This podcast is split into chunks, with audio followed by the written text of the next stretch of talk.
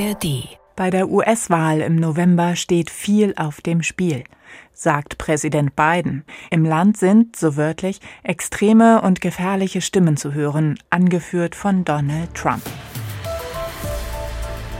Kurz nach diesen Worten hat Biden im Bundesstaat South Carolina die Vorwahl der Demokraten gewonnen. Heute geht's für ihn in Nevada weiter. Für die Republikaner wird es bald in South Carolina spannend. Das ist ein Thema in unseren Standpunkten heute. Außerdem geht es um die Strategie der Ampelregierung für wasserstofffähige Gaskraftwerke. Hallo und herzlich willkommen. Ich bin Diane Batani. Zunächst zu den Vorwahlen in den USA. Unser Gastautor heute ist Gordon Repinski, Deutschlandchef des Nachrichtenmagazins Politico. Er meint, Europa sollte sich auf einen möglichen Sieg Trumps vorbereiten. Noch in diesem Monat könnte in den Vereinigten Staaten bereits die Vorentscheidung fallen. Mit einem Sieg Donald Trumps bei den Vorwahlen im Heimatstaat seiner einzig verbliebenen Konkurrentin Nikki Haley in South Carolina dürfte dem Ex-Präsidenten die Kandidatur nicht mehr zu nehmen sein. Eine erneute Präsidentschaft Trumps ist längst keine Fantasie mehr. Und das bedeutet für Europa etwas zu tun, was dem Kontinent eigentlich zutiefst widerstrebt.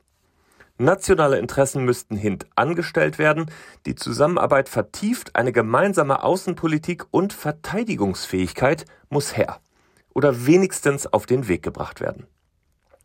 Es lässt sich inmitten teils zerstrittener und überwiegend heterogener Staaten allerdings kaum umsetzen. Es kommt also auf die einzelnen starken europäischen Länder an, voranzugehen in der Vorbereitung auf den neuen Trump. Um es also noch klarer zu sagen, es kommt auf Deutschland an wie nie zuvor. Die Zeitenwende, bald zwei Jahre alt, bepflastert bestenfalls die Versäumnisse vergangener Jahre.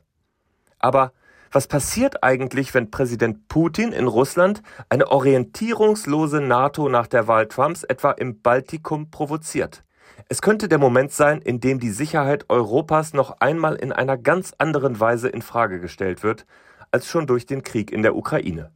Wer es jetzt also noch immer nicht kapiert hat, der sollte das schnell tun. Deutschland muss massiv in seine Sicherheit investieren und in Europa vorangehen. Die Zeitenwende braucht nach zwei Jahren ein Update. Oder noch besser gesagt, sie müsste jetzt mal wirklich geschehen. Die Meinung von Gordon Repinski vom Nachrichtenmagazin Politico. Europa sollte sich vorbereiten, das meinen viele Medien auch, wenn es um das Thema Klimawandel geht. Die Strategie für den Bau wasserstofffähiger Gaskraftwerke beweist nach Ansicht von NDR-Redakteur Holger Ohmstedt allerdings eher das Gegenteil. Er sagt in den ARD-Tagesthemen, Handelt es sich wirklich um eine Strategie, wenn die Regierung mit Steuermilliarden Probleme bekämpft, die sie zum Teil selbst geschaffen hat? Ich meine, es war die ideologiegetriebene Energiepolitik der Grünen, die uns Rekordstrompreise beschert hat. Die Ampel hat es mit ihrer abenteuerlichen Energiepolitik geschafft, die einstige Konjunkturlokomotive Europas zum Stehen zu bringen. Und jetzt sollen es Gaskraftwerke in Dunkelflauten regeln? Klar werden die wasserstofffähig sein, doch jahrelang müssen sie dann zum Teil auch mit immens teurem Flüssiggas aus Katar oder schmutzigem Frackinggas aus den USA betrieben werden.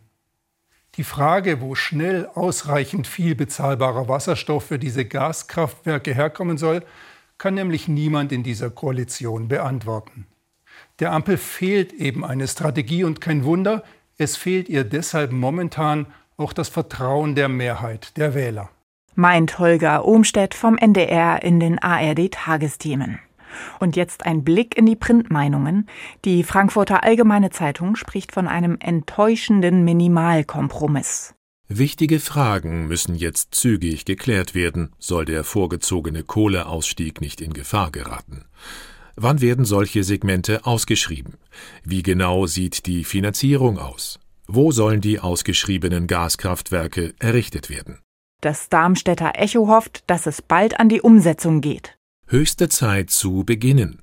Auch bei neuem Deutschland-Tempo wird es ein Kraftakt, eine Generation Kraftwerke bis 2030 hinzustellen.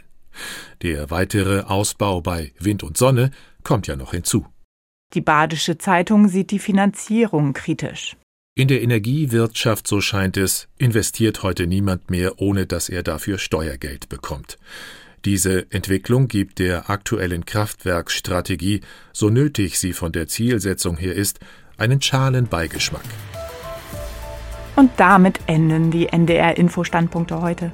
Eine neue Folge kommt morgen. Ihr könnt uns auch abonnieren, dann verpasst ihr nichts. Tschüss, sagt Diane Batan.